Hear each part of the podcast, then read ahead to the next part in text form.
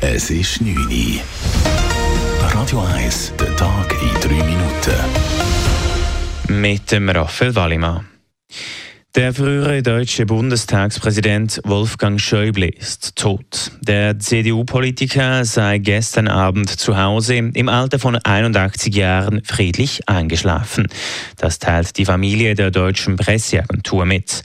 Anne Palukat berichtet aus Deutschland. Wolfgang Schäuble galt als einer der einflussreichsten Politiker in Deutschland. Kein anderer saß so lange im Bundestag wie er, von 1972 bis jetzt. Seit einem Attentat eines geistig verwirrten Mannes 1990 saß Schäuble im Rollstuhl. Verwickelt in die CDU-Parteispendenaffäre trat er 2000 als Parteichef zurück, wurde unter Kanzlerin Merkel aber wieder Minister. 2017 wurde er dann zum Bundestagspräsidenten gewählt ins zweithöchste Amt des Staates. Arne Palukat, Berlin. Wolfgang Schäuble hat 1990 unter anderem auch den Vertrag zur deutschen Einheit ausgehandelt.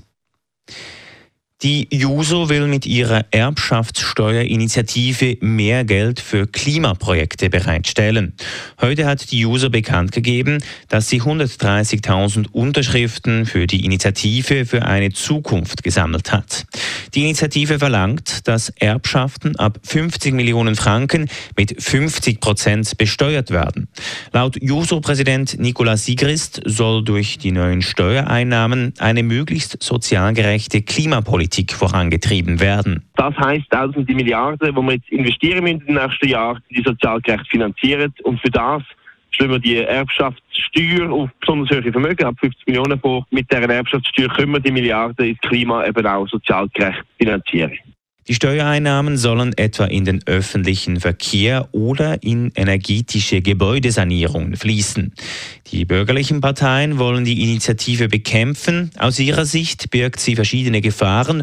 Unter anderem würden viele Reiche abwandern. Die Zertifizierungsstelle CEVO rät von Spenden an den Schweizer Tierschutz ab. Die CEVO kritisiert, dass der Tierschutz bestimmte Standards nicht erfülle.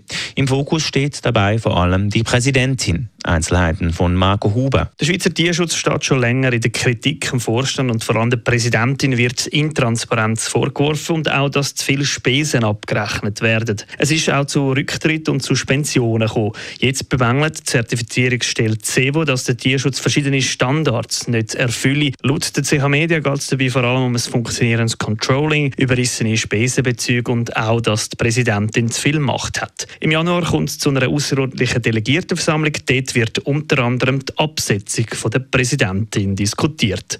Marco Huber, Radio 1. Radio 1 Wetter.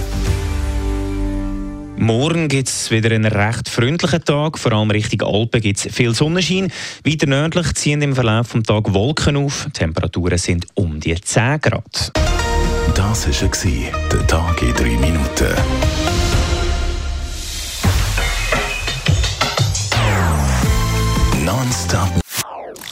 Das ist ein Radio 1 Podcast. Mehr Informationen auf radio1.ch.